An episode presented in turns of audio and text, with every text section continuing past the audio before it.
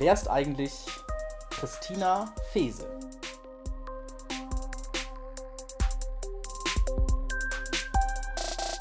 Ich sitze in einer WG, in einem WG-Zimmer in Osnabrück an der Martini-Straße. Ähm, in dem Zimmer sehe ich viele Fotos, Bücher, einen stylischen Ohrensessel von einem großen schwedischen, schwedischen Möbelhaus. Eine kleine Ukulele hängt an der Wand, Kleider, Spiegel, äh, Dekoration. Ich bin in dem Zimmer von Christina Fese. Christina, schön, dass ich hier sein darf. Hi, schön, dass du da bist, Tom. Wir haben heute, es ist Sonntagabend, wo wir aufzeichnen. Wir haben ganz spontan, ähm, habe ich Christina gefragt, äh, ob sie Bock drauf hat, auf dieses äh, Format, auf diesen kleinen Testballon hier. Ähm, und du bist die Erste, die ich interviewe. Es ist natürlich jetzt spannend. Ähm, alle werden jetzt sozusagen wissen, wo die Messlatte hängt, wenn ich heute mit dir gesprochen habe. So. Alright. Bist du aufgeregt oder? Ich, ich bin aufgeregt, ja, aber ich habe auch richtig Bock. Sehr gut, das Ja. ist eine gute Voraussetzung. Ja. Äh, Christina, hier in dem Zimmer mh, hängen ja so ein paar Fotos, so ein paar Sprüche an der Wand. Äh, joyful, joyful lese ich da zum Beispiel. Gibt es irgendwas, was, äh, was dir hier besonders wichtig ist? Ein Foto, ein Spruch, irgendwas? Oder ein Deko-Ding? Mal, mal kurz umgucken. Ähm, also wichtig ist mir definitiv dieser, äh, dieses kleine Deko-Kärtchen, wo der Psalm 16 draufsteht. Mhm. Kannst du ja mal kurz vorlesen, ne? Ich weiß, dass der Herr immer bei mir ist. Ich will nicht mutlos werden, denn er ist an meiner Seite. Darum ist mein Herz erfüllt mit Freude. Ähm, genau, das ist mir irgendwie wichtig. Das habe ich mir letztens auch nochmal aufgeschrieben. Mein Taufvers zum Beispiel ist auch der Philippa 4,4, also wo es auch um Freude geht. Und das ist schon so ein Thema, was mein Leben schon, also wo ich merke, das ist irgendwie wichtig, Freude. Also ich bin auch einfach ein sehr fröhlicher Mensch. Alle, die dich kennen, so. werden das unterschreiben können. Genau. Und äh, das ist irgendwie schön, mich immer wieder daran zu erinnern, wenn Cool. ich das lese. Ist vielleicht auch gerade für die Zeit, für diese spannenden Tage, in denen wir uns jetzt befinden, äh, ein ganz guter Begleiter, der Vers. Definitiv, aber es ist auch herausfordernd. Ja. Mhm. Was ist herausfordernd daran? Ähm, äh, viel, also diese Freude, die ich, die ich auch so habe und die man mir auch immer anmerkt, ist, würde ich sagen, schon sehr eine Freude, die von innen kommt. Und trotzdem habe ich natürlich auch ganz viel Freude bei den Dingen, die ich hier mache. Also mein Leben ist bestimmt hier von meinem Studium, von der Gemeinde, von meinen Freunden und äh, das bringt mir natürlich auch Freude und es erfüllt mich mit Freude. Und wenn das gerade, wenn da viel jetzt auch von wegfällt, das ist, äh, das ist herausfordernd. Sich dann auch immer wieder zu sagen, das ist, ähm, das ist, das sind eigentlich Sachen, da kommt die Freude von außen und mich dann wieder zu besinnen auf die Freude, die eigentlich von innen kommt. Macht das Sinn? Ich glaube, es macht Sinn, ja. Cool. Du redest jetzt in einem relativ klaren Hochdeutsch. Ähm, du könntest auch mit deinem Heimatdialekt, sagt man Dialekt wahrscheinlich Ja. schon, äh, sprechen. Das ist, ähm, jetzt muss ich aufpassen, Badisch. Das war richtig. Das war richtig, also es ist nicht Schwäbisch. Äh, du kommst aus dem Badenland. Ich weiß nicht, wie man- Badener Land. Badener Land. Ja. Äh, wo kommst du her ähm, und was hat dich hierher verschlagen? Also ich komme ursprünglich aus einem kleinen Schwarzwalddorf, äh, aus der Nähe von Freiburg, so zwischen Karlsruhe und Freiburg, ganz grob, aber mehr an Freiburg als an Karlsruhe. Ähm, so ein idyllisches Schwarzwald-Feriendorf äh, im Prinzip, wo ungefähr jeder Haushalt eine Ferienwohnung hat. Weil es da mehr Sonntage gibt als hier in Osnabrück wahrscheinlich. Genau, auf jeden Fall. Ja, Ja. es ist sehr, sehr sonnig und sehr schön. Und da bin ich aufgewachsen und äh, hierher verschlagen hat es mich zum Studium tatsächlich. Mhm. Und ich hätte niemals gedacht, dass ich nach Norddeutschland ziehen werde irgendwann. Das ist Hast du, hast du in Osnabrück einen Lieblingsort? Ähm, die WG, Mhm. meine WG, ja. Und äh, ich bin total gerne Kaffee trinken, bei, zum Beispiel beim Redlingers Deli. Das Mhm. finde ich super, super schön. Das ist so ein richtiges Wohnzimmer auch für mich. Ja. Ja. Für alle, die das nicht wissen, äh, wir sitzen hier an der Martini-Straße, einer der großen Einfallstraßen in Osnabrück. Und es ist, äh, wir sitzen auch direkt mit dem Fenster hier an die Straße, die Autos brett, brettern an uns vorbei, aber es ist relativ ruhig. Also Mhm. äh, man kann hier, glaube ich, ganz gut leben, wenn man gut isolierte Fenster hat. Die Fenster hier sind tatsächlich sehr gut isoliert. Das Ja. ist äh, ein Riesenvorteil. Sonst und trotzdem ist es äh, schwierig für mich als Dorfkind Ja. von Zeit zu Zeit. Also gerade wenn ich dann lange auch zu Hause war in den Ferien oder so und man so gewöhnt ist, mit offenem Fenster zu schlafen oder morgens direkt erstmal das Fenster aufzureißen und die schöne frische Luft kommt rein. Das kann ich jetzt zum Beispiel gar nicht. Also das ist was, was wo ich wirklich sagen würde, "Mäh, nicht so geil. Und suchst du dir dann manchmal Orte, die so ein bisschen an deine Dorfkind-Vergangenheit äh, dich zurückversetzen? Irgendwie zu wenig tatsächlich. Ich weiß es nicht, weil Stadt ist irgendwie, also Stadt ist Stadt auch. Also im Sommer bin ich ganz oft am, am Rubbenbruchsee zum, zum Laufen. Also dann laufe ich dahin und, und laufen eine Runde um den See. Und das ist dann schon auch so in die Natur zu kommen, das ist schon auch richtig gut. Ähm, wir haben hinten eine super schöne Veranda, wo man wunderschön mhm. sitzen kann und sehr, sehr wenig von der Straße hört. Da sitze ich auch sehr gerne, wenn es dann wärmer wird. Und Osnabrück, war das deine äh, erste Wahl, hier hinzukommen? Definitiv nicht. Nein. du bist gezwungen worden. Sozusagen, ja. Ich studiere nun mal was, wo es einfach nicht so viele ähm, Möglichkeiten gibt oder nicht so viele Orte. Mhm. Ähm, und äh, man macht Aufnahmeprüfungen und man geht dorthin, wo man genommen wird. Das ist halt leider einfach so. Ja. Du studierst am Institut für Musik der Hochschule ähm, Musical, sagt man das so? Man studiert Musical? Genau. Ja. Musical jetzt, und Gesangspädagogik. Jetzt im sechsten, Se sechsten Semester. Ja. Das heißt, du machst bald deinen Bachelor und dann also, ist das Grundstudium fertig? Genau, also das, der Bachelor geht bei uns acht Semester. Das mhm. heißt, ich habe noch anderthalb Jahre. Ja. Und äh, ja, dann wird es spannend. Mhm. Ich habe keine Ahnung. Mhm. Ich muss ehrlicherweise sagen, dass ich ich glaube, ich war noch nie in so einem richtigen Musical mhm. ähm, und kann mir auch nicht so gut vorstellen, was man macht als Musicalstudent. Also du hast natürlich schon mal ein bisschen was erzählt, aber mhm. äh, wie stelle ich mir den Studentenalltag vor oder der, den Studentinnenalltag? Ich saß im Seminarraum, habe Bücher gelesen und habe äh, Seminare mhm. gehalten und Vorlesungen gehört. Wie ist es bei dir? Was machst du da? Ähm, also ganz viel von meinem Studium ist äh, natürlich diese künstlerische Praxis, sagt man dazu. Also wir machen ganz, wir trainieren extrem viel. Also wirklich, so wie du das gerade beschrieben hast, so Seminare, wo man sitzt und, und zuhört und lernt, mhm. das haben wir relativ wenig. Mhm. Ähm, wir haben halt zum Beispiel, ich werde ja in Tanz, Gesang und Schauspiel ausgebildet, also dieses klassische Drei-Sparten-Studium, sagt man dazu. Ähm, und zum Beispiel im Tanz musst du einfach wahnsinnig viel trainieren, dass aber was bei rumkommt. Also da kannst du nichts Theoretisches drüber lernen, das musst du einfach machen. Mhm. Und da haben wir zum Beispiel Jazz-Tanz. Ähm, das habe ich dreimal die Woche für 90 Minuten jeweils. Und dann habe ich Ballett, klassisches Ballett, dreimal die Woche 90 Minuten. Und ich habe Stepptanz, also mhm. das Krass. Lustige, wo man Schuhe hat mit äh, diesen Eisenplatten unten dran und ja. dann Geräusche damit macht. Ähm, genau, das habe ich auch 90 Minuten die Woche. Und dann habe ich ähm, halt Gesangsunterricht. Ich habe äh, in den ersten Semestern einen Chor gehabt, das habe ich jetzt nicht mehr. Ich habe ganz viel Schauspiel. Also in den ersten Semestern hatte man auch sehr, sehr viel Gruppenunterricht, also mhm. wo es wirklich darum ging, auch gemeinsam Szenen zu erarbeiten, Grundlagenunterricht überhaupt mal zu machen, improvisieren diese ganzen Sachen zu lernen. Jetzt seit dem letzten Semester habe ich ähm, auch Monologarbeit, mhm. also wo man dann wirklich klassische oder auch moderne Monologe erarbeitet aus der Literatur ähm, mit dem Dozenten zusammen, also richtig one-on-one -on -one sozusagen. Mhm. Also es ist sehr viel. Also du machst quasi ein Tanzstudium, ein Schauspielstudium und ein ähm, Gesangsstudium, alles Musikstudium, genau ja. im Prinzip. Also ja, ich habe dann auch, also Klavier hatte ich auch die ersten vier Semester und ähm, genau, teilweise schon auch so. Ich habe natürlich auch theoretische Sachen. Also ich habe auch Musiktheorie und mhm. ich habe Gehörbildung und jetzt habe ich gerade Arrangement oder Songwriting und solche Sachen oder Musikwissenschaft. Gerade belege ich ein Seminar äh, zu den Fan Studies. Also mhm. wir reden über Fantum. Mhm. Sehr spannend, sehr interessant.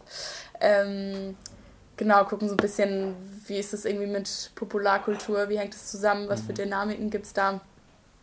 Und das finde ich sehr heilsam tatsächlich, dass ich auch meinen Kopf einsetzen kann. Also mhm. es gibt halt diesen Studiengang im Musical gibt es fünfmal im deutschsprachigen Raum okay. insgesamt. Und Osnabrück ist der einzige ähm, Studienort, wo man auch Gesangspädagogik studiert. Also wir haben dann sowohl am Ende also nach diesen vier Jahren quasi eine künstlerische Ausbildung und können auf die Bühne gehen. Wir haben aber auch ähm, eine pädagogische Ausbildung und da gehört natürlich auch dazu, dass man, dass man Musikwissenschaft lernt, dass man mhm. Didaktik lernt, dass man weiß, was ist da in meinem Hals und warum kann mhm. ich singen und wie entstehen Töne und so diese ganzen Sachen. Und ich merke immer wieder, dass mir das total gut tut, also dass mhm. ich auch meinen Kopf einsetzen kann. So, mhm manchmal fehlt mir dann ein bisschen dieses Kognitive so in diesen ganzen praktischen Sachen. Also ich bin auch ein Macher, ist auch cool, mhm. es macht auch Spaß. Und trotzdem bin ich dann auch immer wieder ganz froh, wenn ich auch mal in so einem Seminar sitze und ein bisschen was. Mhm. Wie, äh, wie kam es dazu, ja. dass du gesagt hast, ich möchte Musical studieren? Gab es so einen so einen Punkt irgendwann in deiner Kindheit, Jugendzeit, wo du vor einem, wo du König der Löwen gesehen hast und gesagt hast, ich möchte das auch spielen oder Tarzan oder was auch immer. Äh, Gab es da so einen Auslöser, so einen Punkt oder war das irgendwie eine Entwicklung? Mm, sowohl als auch, würde ich sagen. Also ich habe schon immer alle drei Sparten sozusagen gemacht. Also ich habe ganz früh mit Theater angefangen, das ist eigentlich das erste. In der Schule ich, dann oder? Hab. Genau in der Schule. Ähm, und dann habe ich getanzt schon als Kind, habe dann irgendwann wieder damit aufgehört und mhm. wieder angefangen und so. Ich habe schon viel ausprobiert. Gesangsunterricht hatte ich so seit ich zwölf bin, glaube ich. Und ähm, ich glaube, lass mich überlegen, ich glaube, es war in der achten Klasse oder so, haben wir so ein Schultheaterstück aufgeführt. Tom Sawyer haben wir mhm. gespielt. Ich war der Tom Sawyer, weil es gab Sehr natürlich gut. nicht genug Jungs, die ja. Tom Sawyer hätten spielen können. Ähm, und das war ganz cool von dem Stück her, dass es da auch äh, einige Gesangsstücke drin gab. Und ich dann so auf den Trichter kam, äh, man kann ja auch beides gleichzeitig machen und mhm. wenn man cool ist, kann man auch noch tanzen dazu. Mhm. Und dann habe ich mich einfach mega viel dafür interessiert und habe mich informiert und Workshops gemacht und irgendwann war dann so dieses, es gibt tatsächlich ein Studium, es gibt einen Beruf, mhm. wo man diese drei Sachen vereinen kann. Cool. Und dann war diese Idee so geboren. Bist quasi. du sofort hier genommen worden oder gab es irgendwie eine Absagerunde? Ja. ja. Also ich habe an allen Schulen zweimal Aufnahmeprüfung gemacht. Okay. Also Osnabrück war die zehnte Aufnahmeprüfung ja. oder die elfte. Ich habe noch an einer Privatschule. Du hast nicht den, die Motivation verloren und das Durchhaltevermögen? Nee, nee, also ich wurde auch immer wieder gefragt, so, boah, warum tust du dir das denn an? Also warum, ja. weil man kommt halt dahin und es sind immer 200 Bewerber oder 150 oder so und werden sechs oder acht genommen, ne? Mhm. Und dann, dann, denkst du schon so, bist, bist du blöd, dass du dir das immer wieder antust. Mhm. Und ich habe, also mich hat es schon immer sehr getroffen, wenn das nicht weiterging, natürlich. Und gleichzeitig habe ich eigentlich immer gedacht so, nee, das lasse ich nicht auf mir sitzen. Also mhm. irgendwo, irgendwann werde ich irgendwo genommen werden. Und Osnabrück, also als ich hier genommen wurde, war das auch das, die, das zweite Mal, dass ich da war. Okay. Also in dem ersten Jahr bin ich direkt rausgeflogen und ja. im zweiten Jahr hat es dann geklappt. Ja, cool. Also ja. gut, dass du hier bist. Ja, voll. ähm, und hast du in dem Studium auch schon, also habt ihr auch so ganze Inszenierungen, dass ihr quasi im Studium schon äh, Musicals auf die Beine stellt? Ähm, ein ganzes Musical habe ich jetzt im Januar gemacht, genau. Und mhm. sonst waren das eher immer so kleinere Sachen, eher so Collagen. Bei der Maiwoche hier in Osnabrück mhm. haben wir jedes Jahr eine Maigala mhm. gemacht. Das ist leider Und du hast Jahr... auf dem Rathausplatz gesungen. Genau, das ist ja. das, genau. Ja. Ähm, das findet dieses Jahr nicht mehr statt. Ähm, Hätte das stattgefunden, wenn die Maiwoche stattfinden würde, oder? Mm, nee, das hat damit nichts zu tun gehabt, glaube ich. Irgendwie haben die da was umstrukturiert. Okay. Und auch der, äh, der ähm, Dirigent von der Band, der das immer gemacht hat, der hat halt auch am IFM studiert und hat aber seinen Abschluss mittlerweile und ist gar nicht mehr hier. Mhm. Und der hat es halt immer ganz, ganz toll gemacht, so mit seinen Leuten und ähm, genau, deswegen mhm. fällt es dieses Jahr flach. Aber sonst, also letztes Jahr haben wir so eine Schauspielproduktion gemacht. Da mhm. haben wir auch schon auch gesungen, teilweise, weil es so eine Art Oper war, die mhm. wir da aufgeführt haben. War aber im Rahmen von unserem Schauspiel, von mhm. unserer Schauspielsparte sozusagen. Das haben wir im Emma-Theater aufgeführt. Genau. Gibt es so in deiner ähm, Jugendzeit oder jetzt auch aus dem Studium eine Rolle, die du gespielt hast, die du getanzt, gesungen hast, wie auch immer, äh, an die du dich besonders erinnerst? So ein Charakter oder. Mhm. Ja, also ich habe ganz, ganz lange Jahre in meinem Heimatort gespielt, in so einer semi-professionellen mhm. Produktion, jeden Sommer. Die Freilichtspiele Seelbach. Ganz tolle Sache. Also das kam zustande, weil ein ehemaliger Burgschauspieler aus Wien, ähm, der ist bei uns im Ort aufgewachsen und mhm. er wollte irgendwann, hat er gesagt so, also der war dann Ewigkeiten in Wien und dann hat er irgendwann gesagt, so, boah, ich würde mal gerne wieder was da zu Hause machen quasi. Mhm. Und dann hat er angefangen mit seiner Tochter, die auch Schauspielerin und Regisseurin ist, ähm, immer pro Sommer ein Stück zu inszenieren, gemeinsam mit äh, Amateurdarstellern. Mhm. Und da bin ich ziemlich schnell reingewachsen so. Und am Anfang hatte ich natürlich auch, also auch hauptsächlich kleinere Rollen und die Hauptrollen waren dann immer Wiener Schauspieler, das haben die dann mitgebracht und das war dann natürlich super aufregend. Man hat mit so Profis gearbeitet und so. Und da habe ich irgendwann, ähm, also wird man dann halt auch älter und vielleicht ein bisschen verantwortungsbewusster und so. Und da habe ich mal die Julia gespielt, in Romeo und Julia. Mhm. Und das war echt, das war sehr, eine sehr prägende Theatererfahrung für mich, mhm. definitiv. Und hat sie auch ja. selbst das Herz zerrissen äh, aufgrund dieser äh, unglücklichen Liebesgeschichte oder? Nee. Nee. Und was, was war so prägend dabei? Also, dass du diese Hauptrolle spielen durftest? Ja, das einmal, also ich habe da vorher schon auch größere Sachen gehabt, aber also A, dieses überhaupt, also es war damals auch irgendwie ich habe den Sommer vorher in Hamlet mitgespielt dort und dann hat sie irgendwie die Regisseurin in, in dem Sommer mit mir gesprochen und meinte so, bist du nächsten Sommer dabei? Und ich war so, ja, also ich mhm. habe jetzt nichts anderes vor. Und dann hat sie gesagt, ich möchte Romeo und Julia machen und ich mache es nur, wenn du die Julia spielst. Und mhm. dann war ich so, äh, mhm. okay. Also diese Erfahrung überhaupt, ähm, genau, also diese Figur auch zu spielen, das war eigentlich mhm. schon spannend. Und es war die erste richtig große Rolle, die ich hatte.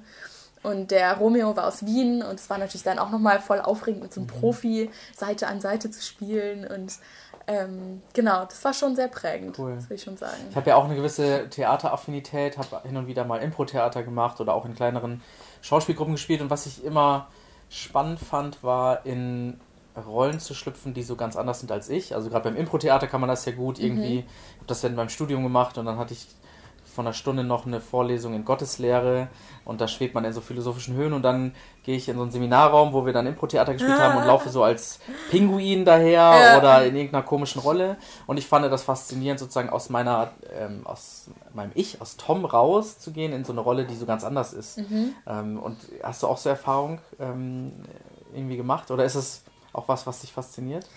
Ähm, mich fasziniert beides. Also sowohl eine Rolle zu spielen, die sehr, sehr nah an einem dran ist, mhm. als auch eine Rolle zu spielen, die sehr, sehr weit weg ist von einem. Ich mhm. finde, dass beides einen unglaublichen Reiz hat. Also das ist eigentlich das Schöne am, am Theater, dass man so viele verschiedene Menschen kennenlernen kann. Also man mhm. lernt ja Menschen kennen, wenn man eine Rolle spielt. Das mhm. ist ja eine, eine Figur und die hat irgendwie Bedürfnisse und die hat...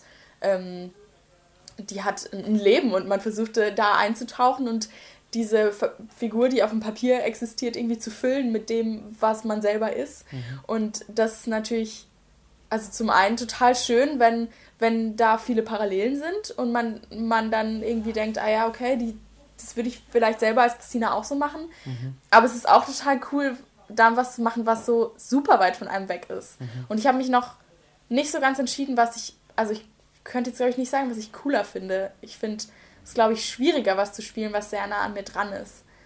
Weil dann, dann kann man das einfach nicht so leicht trennen. Ja. ja. Weil man mehr von sich selbst in dieser Rolle entdeckt und vielleicht auch Stärken und auch vielleicht Wachstumsbereiche oder Schwächen, mhm. die in mhm. dieser Rolle drinstecken, die einem selbst bewusst werden. Genau, so. ja.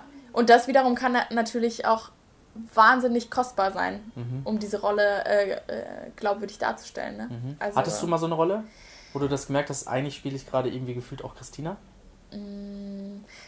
Jein, also wie jetzt bei diesem Schauspielstück im Oktober, was wir im Emma-Theater gemacht haben, da haben wir ja King Arthur gespielt. Mhm. Und da habe ich die Kammerzofe oder Dienerin und mhm. gleich slash beste Freundin von der Prinzessin gespielt. Und am Anfang war ich so schon ein bisschen auch also nicht ein bisschen, aber schon enttäuscht, dass es irgendwie nur so die Dienerin geworden ist und so. Und war so, naja, okay, was mache ich jetzt da? Und im Endeffekt habe ich die, also die Rolle heißt Mathilda und ich habe sie wahnsinnig lieb gewonnen. Also weil mhm. ich gemerkt habe, so. Also natürlich habe ich sie auch gefüllt mit, mit den Attributen, die ich selber auch mhm. toll finde und, ähm, und die mich vielleicht auch ausmachen. Also sie war sehr ehrlich, sie war irgendwie sehr stark, sehr selbstbewusst. Sie hat ähm, irgendwie die Prinzessin so so sehr getragen mit ihrer Art. Mhm. Und mir wurde danach immer wieder gesagt, so, hey, du hast doch gesagt, das ist voll traurig, dass du eine kleine Rolle hast, aber das war doch gar keine kleine Rolle. Du hast sie so groß gemacht irgendwie. Mhm. Und das war dann irgendwie so, dass ich gedacht habe, hm, das ist irgendwie schön. Also, ja. dass man gesehen hat, das ist so eine, so eine Kämpferin, aber sie ist auch nicht, nicht brutal, sondern sie kämpft so mit, mit ihrer, mit der Stärke ihres Seins irgendwie. Und das mhm. fand ich spannend an ihr. Cool. Du hast ja. jetzt ja noch anderthalb Jahre vor dir. Ähm, hast du auch schon so ein bisschen irgendwie einen Plan oder eine Idee, wie es weitergeht? Oder konzentrierst du dich jetzt aufs Studium? Das ist der Fokus so. Also der Plan war für dieses Semester, mich mal richtig wieder auf meinen Unterricht zu konzentrieren, ja. weil im letzten Semester hatte ich auch mitgemacht beim Bundeswettbewerb für Gesang. Das war eine super coole Erfahrung, es war auch viel Stress noch zusätzlich. Ähm, und ich hatte dann letzten Sommer hatte ich Prüfungen und dieses Semester wollte ich einfach mal wieder zu meinem Unterricht gehen und richtig nochmal was lernen, das wird jetzt schwierig. Das ist auf jeden Fall jetzt äh, erschwerte Bedingungen. Mal erschwerte Bedingungen, genau. Euer Unterricht fällt aus bis Ende April? Ja. Ja, ja vorerst. Mal gucken, wie es so weitergeht.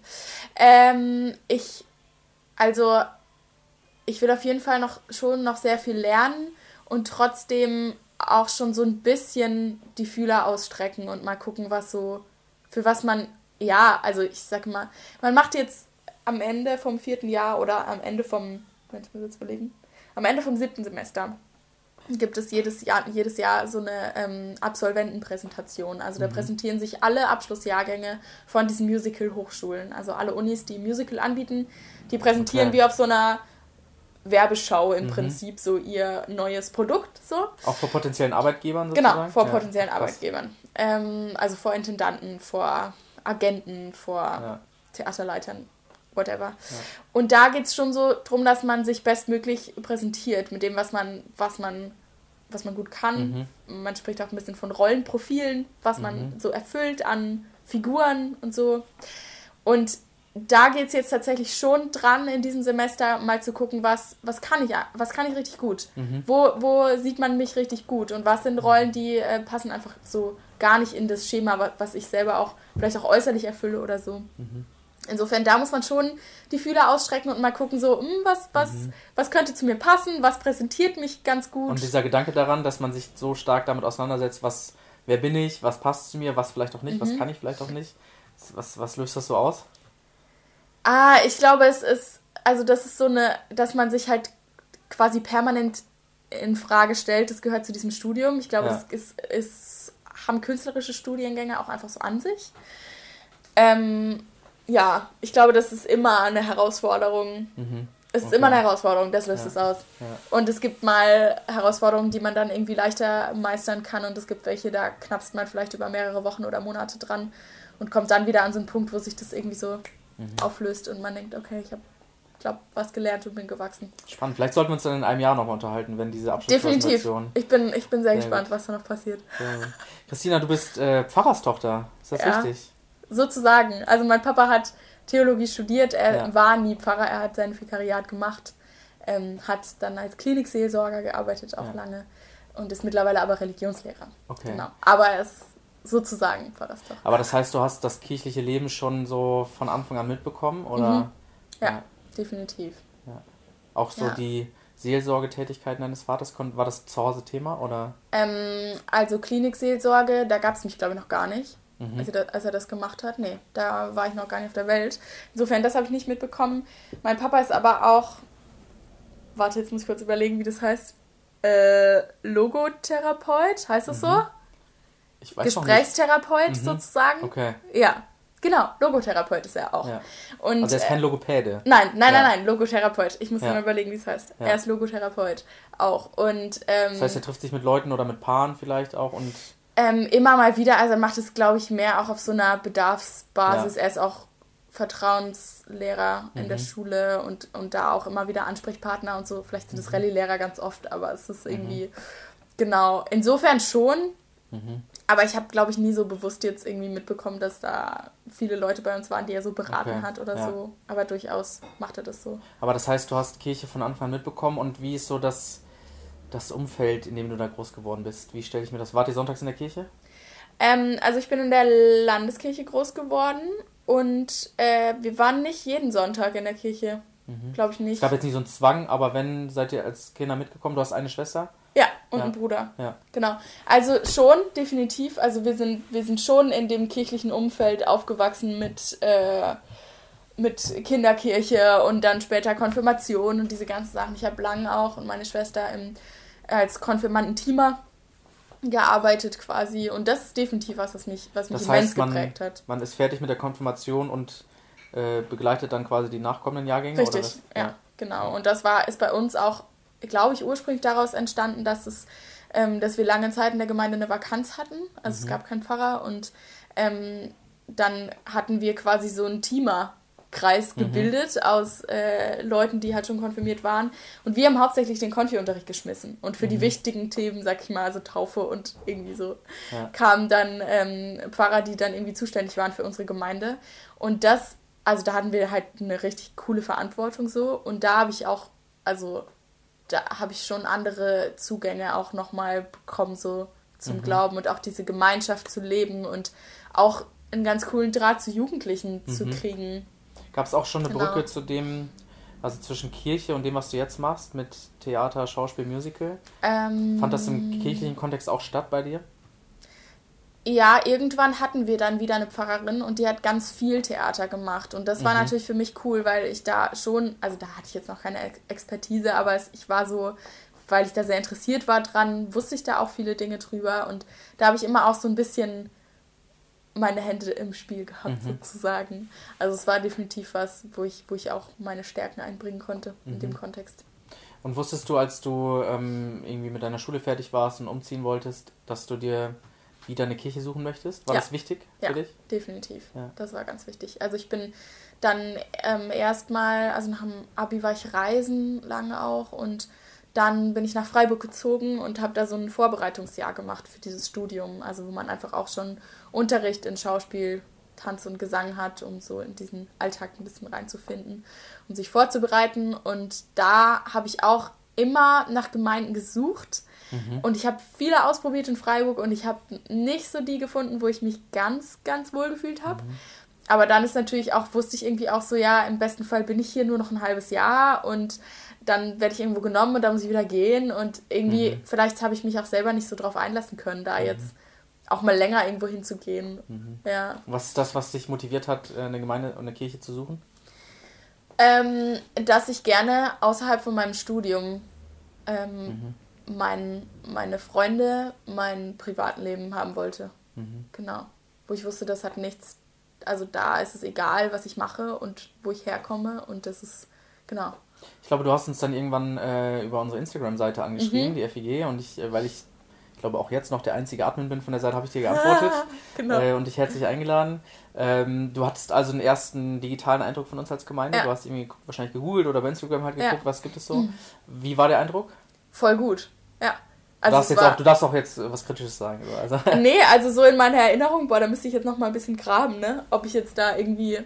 Also es hat mich auf jeden Fall mega angesprochen und ich bin schon auch ein sehr ästhetischer Mensch. Also ich Mhm. muss, also mich muss sowas auch irgendwie ästhetisch ansprechen Mhm. und das war definitiv so, sonst hätte ich euch, glaube ich, nicht angeschrieben. und gab es eine, ähm, du bist dann irgendwann zum Gottesdienst gekommen, gab es eine Diskrepanz zwischen dem, was du online wahrgenommen hast und dem, was du dann vor Ort tatsächlich im äh, analogen Leben wahrgenommen hast? Gar nicht. Tatsächlich muss ich aber zugeben, das fällt mir gerade ein, dass ich eine Predigt mir angeguckt habe von Eike. Ähm, Die war damals schon irgendwie, stand, war da ein Video online und die habe ich mir angeguckt, weil ich so dachte, also weil ich ja eben auch aus der Landeskirche komme und man ist vielleicht Freikirchen gegenüber manchmal auch so ein bisschen Skeptisch. skeptisch und dann habe ich mir eben dieses Video angeguckt und dachte so, oh ja, da, da kannst du hingehen. Ich glaube, Ja. die sind ganz, die sind Cool. ganz Und heute nett. bist du ja gut befreundet mit Alki, ihr trefft euch ab und zu. Ja, genau. Cool. Eike ist auch meine Mentorin.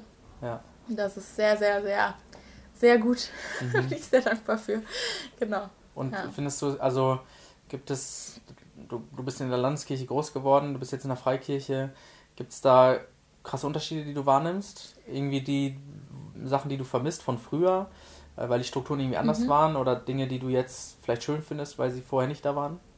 Also mir gefällt ähm, viel von der Musik in der Landeskirche einfach schon sehr, sehr gut. Mhm. Also dieses ähm, sehr getragene auch oft. Und eigentlich, also ich bin nicht so ein Mensch, der ganz viele klare ähm, Abläufe braucht oder so. Manchmal fehlt mir aber dieses klare Mhm. Liturgische auch, Mhm. das, wo man sich auch, das ist auch eine Art Glaube zu leben, dass man vielleicht, wenn man einen stressigen Alltag hat, sonntags da hingehen kann und es ist immer Ja. das Gleiche. Ja. Das ist auch was Schönes, wo man sich reinfallen lassen kann. Ja.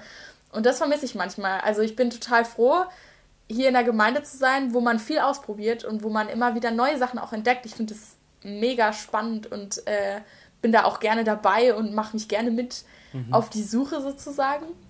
Und äh, trotzdem gehe ich zum Beispiel auch mit meinen Eltern total gerne, wenn ich dann zu Hause Ja. bin, auch wieder in so einen ganz klassischen landeskirchlichen Gottesdienst, Ja. weil ich es auch einfach super schön finde. Ich finde das ganz spannend, weil so das freikirchlich manchmal ist, wir haben eben keine feste Liturgie, es ist Ja, frei, ja. wir können selbst entscheiden, wie wir es machen und so. Äh, Und mir geht es selbst auch manchmal so, dass ich es total schön finde, mich zum Beispiel in Worte einzuklinken, die Menschen vor mir schon mal Ja, äh, formuliert haben, wie in so einem Psalm beispielsweise oder in vorformulierten Gebeten. Haben manchmal das Vaterunser, aber das ist ja das mit das Einzige, was Ja. wir so an liturgischen Ja. Elementen klassischen haben, so Ja. vielleicht noch das Segensgebet. Ähm, und ich, ich, ich entdecke das manchmal, dass eben vielleicht auch für Leute aus unserer Generation das Mhm. wohltuend ist, nicht alles selbst gestalten zu müssen, irgendwie Mhm. gewisse Freiheiten zu haben und Mhm. wenn die genommen werden, ist auch irgendwie schwierig, aber trotzdem so wiederkehrende Sachen zu haben. So. Definitiv. Und ich glaube, also wir sind eine Generation, die irgendwie alles ausprobieren kann und auch darf und irgendwie gef gefühlt auch muss. Also es gibt mhm. so viele Möglichkeiten, dass man gar nicht mehr weiß, wofür man sich entscheiden will oder so. Und ähm, da habe ich manchmal den Gedanken, dass es doch eigentlich gerade dann die Leute eher eine Sehnsucht nach solchen klaren Sachen haben müssten, wo sie sich halt reinfallen lassen können und nicht noch quasi in einer Kirche oder in einer mhm. anderen Gruppe den kreativen Druck von, wir müssen was Neues, mhm. wir müssen irgendwas mhm. anders machen, ja. ausprobieren und dies, Und dieser das. Druck ist ja manchmal da, so da, gerade auch als Gemeindegründung, als junge Kirche, äh, so wir machen irgendwie, wir müssen es innovativ machen, wir müssen das Rad neu erfinden, so die Botschaft, die wir mitbringen, ist irgendwie alt äh, und vieles hat sich auch bewährt und gleichzeitig trägt manches vielleicht auch nicht mehr oder manche Strukturen ist es auch gut, wenn man sie mal überdenkt. So. Absolut. Und ich finde es auch total schön, dass man sich immer wieder gemeinsam auf den Weg macht. Und trotzdem bin ich stark dafür, dass man immer wieder auch überlegt, was sind Sachen, die einfach funktionieren, mhm. die die Leute annehmen und wo sie sich wohlfühlen mhm. und wo wir bestätigt bekommen, dass es gut, dass wir das so machen und dass wir ja. das da noch lassen. Hast du ein konkretes Element, sowas irgendwie aus landeskirchlichen Gottesdiensten, wo du sagen würdest, da, da das funktioniert. Lass uns das mal öfter machen bei uns. Ich finde das Vaterunser total gut. Also ich merke auch immer wieder, also ich mache ja auch Moderation in der mhm. Gemeinde und wenn wir das Vaterunser sprechen, man, man sieht immer so ein ja. paar, die einfach total unsicher sind, weil, ja. weil sie das nicht so kennen, dass man das spricht. Und gleichzeitig empfinde ich es und auch die Atmosphäre, während es gesprochen wird, immer als sehr äh, ruhig und mhm. sehr, ähm, wie sagt man denn das?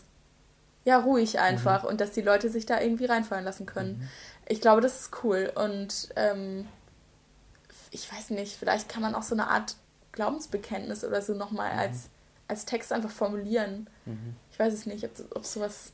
Ich habe mir eine Frage überlegt, ich weiß noch nicht so genau, warum es diese Frage ist, aber von der ich mir vorgenommen habe, dass ich sie jedes Mal stelle. Mhm. Ähm, es wird sicherlich auch andere Sachen geben, die wiederkommen, aber eine Frage, die ich jedes Mal stellen möchte, lautet, wenn Glaube eine Farbe wäre, welche Farbe wäre sie deiner Meinung nach? Welche Farbe wäre Glaube? Oh. Ich muss jetzt aufpassen, weil ich habe natürlich auch Lieblingsfarben. ähm, Senfgelb, Grün, Weiß. Schwierig, dass ich da nicht irgendwie einfach meine, meine Lieblingsfarbe sage.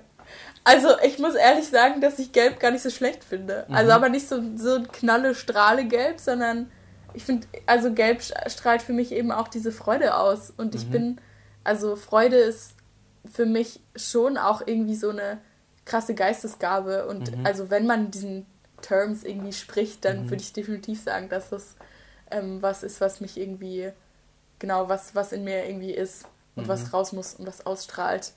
Ähm, und gelb strahlt. Also mhm. gelb ist irgendwie Licht. So. Vielleicht Wir hatten gelb. das ja am Anfang ja auch schon mit dem Psalm, so dieses Thema Freude. Und mhm. ähm, hast du hast du irgendwie so Situationen oder gibt es was, wo du merkst, da hilft dir dein Glaube ähm, in Situationen, wo du vielleicht sonst verzweifeln würdest, dich zu freuen? Oder ist das so ein grundsätzliches Mindset, was du irgendwie hast? Ja, es ist ein grundsätzliche, grundsätzliches Mindset, was ich habe. Ähm, das schon. Und vielleicht, dass ich meine, also dass ich zumindest versuche, dass es halt auch schon ein Prozess, ne? Aber mhm. dass ich zumindest versuche, meine Freude nicht hauptsächlich von äußerlichen Dingen abhängig zu machen. Mhm. Das ist schon herausfordernd. Mhm. Weil natürlich ist Freude auch, das ist auch ein körperliches Gefühl. Ja. Da passiert auch was im Gehirn und deswegen fühlt man sich gut. So, ne? Und wenn man Dinge erlebt, über die man sich freut, dann verlässt man sich vielleicht auch manchmal zu sehr auf dieses Gefühl, was dann dabei entsteht. Und da aber auch zu merken, das muss nicht. Man muss nicht immer nur schöne Dinge erleben, um fröhlich zu sein. Ich kann auch eine Freude in mir tragen. Und ich kann mir aber genauso gut vorstellen, dass es Leute gibt, die das gar nicht kennen, dieses Gefühl. Mhm. Also das finde ich manchmal zum Beispiel in unserer Kleingruppe total, dass ich dann so merke, boah, warum, warum versteht ihr das nicht oder warum könnt ihr das nicht nachvollziehen? Und das kann man niemandem übel nehmen, weil mhm. ich habe das halt so mhm. in mir sozusagen und andere haben das nicht und da auch ähm, genau Wege zu finden, irgendwie Ermutigung auszusprechen und zu sagen, es kann so sein, mhm. aber vielleicht braucht es bei dir länger, um mhm. dieses Gefühl so zu erleben oder ja. In welchen Situationen fehlt dir die Freude? Ähm, Das ist jetzt eine sehr gemeine Frage, vielleicht ist es ja auch nicht so. ich, ich, muss, ich muss echt nachdenken. Mm. Ich hatte letztes Sommersemester mal so eine, also eine relativ lange Phase, also über mehrere Wochen hinweg, wo ich das Gefühl hatte, ich bin, also ich stelle mich zu viel in Frage. Also sowohl ähm, im künstlerischen als auch im privaten, dass ich zu viel darüber nachdenke, wie ich wirke, wie ich bin, wie ich Mhm. ankomme, was andere über mich denken. Ähm, und da habe ich gemerkt, dass mir eine Leichtigkeit verloren gegangen ist. Mhm. Und das war eine super herausfordernde Zeit. Und da hat mir die Freude gefehlt in vielen Momenten. Und dann auch irgendwie zum Teil auch von Dozenten gespiegelt zu bekommen, so, hey, irgendwie, sonst bist du so fröhlich und sonst bist du so leicht und irgendwie ist es, ist da was davor gerade und was ist da los? Und das hat es noch schlimmer gemacht irgendwie. Also dann auch zu wissen, oh Gott, andere merken das auch. Also ich fühle mich nicht nur so, als wäre es irgendwie, als würde was fehlen, sondern man, man spürt es auch. Das Ja. war herausfordernd. Mhm, das glaube ich. Hast du ähm, Rituale oder ähm, Strukturen, die dir helfen, irgendwie äh, dich mit Glauben auseinanderzusetzen, die dir vielleicht Impulse geben? Gibt Mhm. es sowas Alltägliches, Wöchentliches, Jährliches? Alltäglich. Äh, ich habe immer so eine klassische stille Zeit morgens. Mhm. Ähm, da nehme ich mir so 20 Minuten, manchmal eine halbe Stunde, je nachdem, wie, wie Vorm Aufstehen? brauche. Nee, direkt Nach- nach dem Aufstehen. ja. Ähm, Zeit, ich setze mich hier in meinen schönen gelben Sessel. Ähm, genau, lese die Losungen. Mhm. Ähm, und dann denke ich ein bisschen darüber nach und schreibe auch so ein bisschen auf, was mir gerade so dazu in den Kopf kommt. Also ich schreibe ganz, ganz viel. Mhm. Ähm, Ist das gleichzeitig dein Tagebuch? ja, also nicht so ein klassisches Tagebuch, aber Mhm. es ist so, so schon so ein Gedankensammler irgendwie. Mhm. Und da schreibe ich auch ähm, dann in dieser Zeit ein bis zwei so Tagesziele auf, die ich mir vornehmen möchte. Und das kann geistlich sein, das kann irgendwie auf persönlicher Ebene sein, das kann irgendwie sein, ich möchte heute im Tanzen eine doppelte Pirouette drehen, Mhm. ohne dabei zu verzweifeln. Mhm. Sowas, ne? Und das ist schon. Und wertest du das aus, Ähm, diese Tagesziele? ja, ich versuche, das klappt manchmal besser, manchmal nicht so gut, je nachdem, wie was gerade für eine stressige Zeit ist, aber dass ich mir schon abends auch nochmal Zeit nehme, das nochmal anzugucken und zu schauen, was habe ich geschafft oder wofür kann ich auch einfach dankbar sein. Und das hilft mir schon, das dann auch gehen zu lassen. Und dann ist Ja. es mir irgendwie egal, ob das geklappt hat oder nicht. Also Ja. wenn ich dann aus der Tanzstunde rausgehe, dann denke ich mir vielleicht so, Mann, das war irgendwie, ich habe mir das vorgenommen. Aber wenn ich dann abends hier sitze und nochmal so ein bisschen in mich gehe und äh, dann so in die Nacht auch gehe, dann kann ich schon einfach dankbar sein für das, was war. Also diese stille Zeit ist auch mega, mega wichtig für mich. Also ich würde, glaube ich, nicht aus dem Haus gehen morgens, ohne das gemacht zu haben. Das ist schon elementar Cool. sozusagen. Hast du dir was vorgenommen für die äh, jetzt kommenden Wochen? So die Zeit, in denen du doch keine Uni hast? Mm, Also ich, mm, ich habe mir jetzt noch keinen Plan geschrieben, werde das aber schon machen. Äh, genau, mein, ich, mein Gesangsunterricht findet jetzt mit FaceTime statt, also Skypen quasi. Und ich bin mal gespannt, wie das funktioniert. Und ich muss mir definitiv halt schon einen Plan machen, wie mein Alltag aussehen soll. Weil ich bin ein sehr disziplinierter Mensch, aber dann auch nur, wenn ich mir einen Plan mache. Wenn ich den nicht mache, dann mache ich irgendwas. Also dann fange ich hier an, die WG aufzuräumen oder so. Ist auch schön für meine Mitbewohnerinnen, aber Ja. äh, genau. Ich kann mir eigentlich nicht leisten, irgendwie fünf Wochen jetzt nur die, auf die faule Haut zu Mhm. liegen.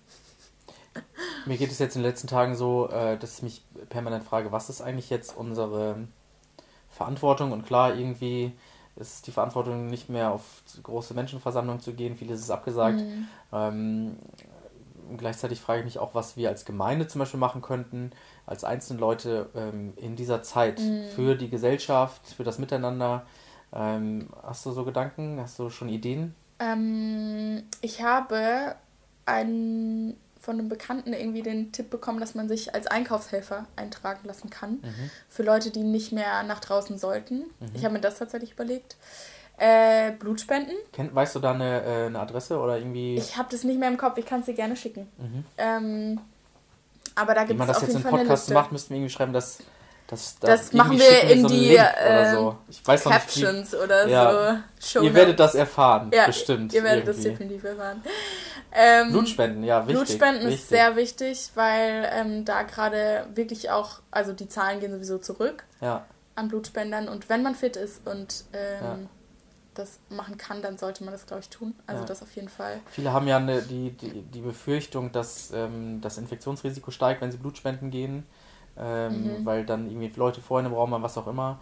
Ähm, ich habe jetzt zumindest gestern äh, vom Deutschen Roten Kreuz haben sie so einen Bericht gezeigt, dass es einzelne Räume gibt, wo das passiert, dass alle Sachen immer sterilisiert mhm. werden, auch die Stühle, was auch immer. Natürlich sind die ganzen, das ganze Material ist immer steril so. Also es spricht nichts dagegen und vieles dafür. Ja, definitiv. Ja. Also das ist was, das haben meine Mitbewohnerin und ich uns auch vorgenommen, Sehr dass gut. wir das machen in der Sehr Zeit. Gut.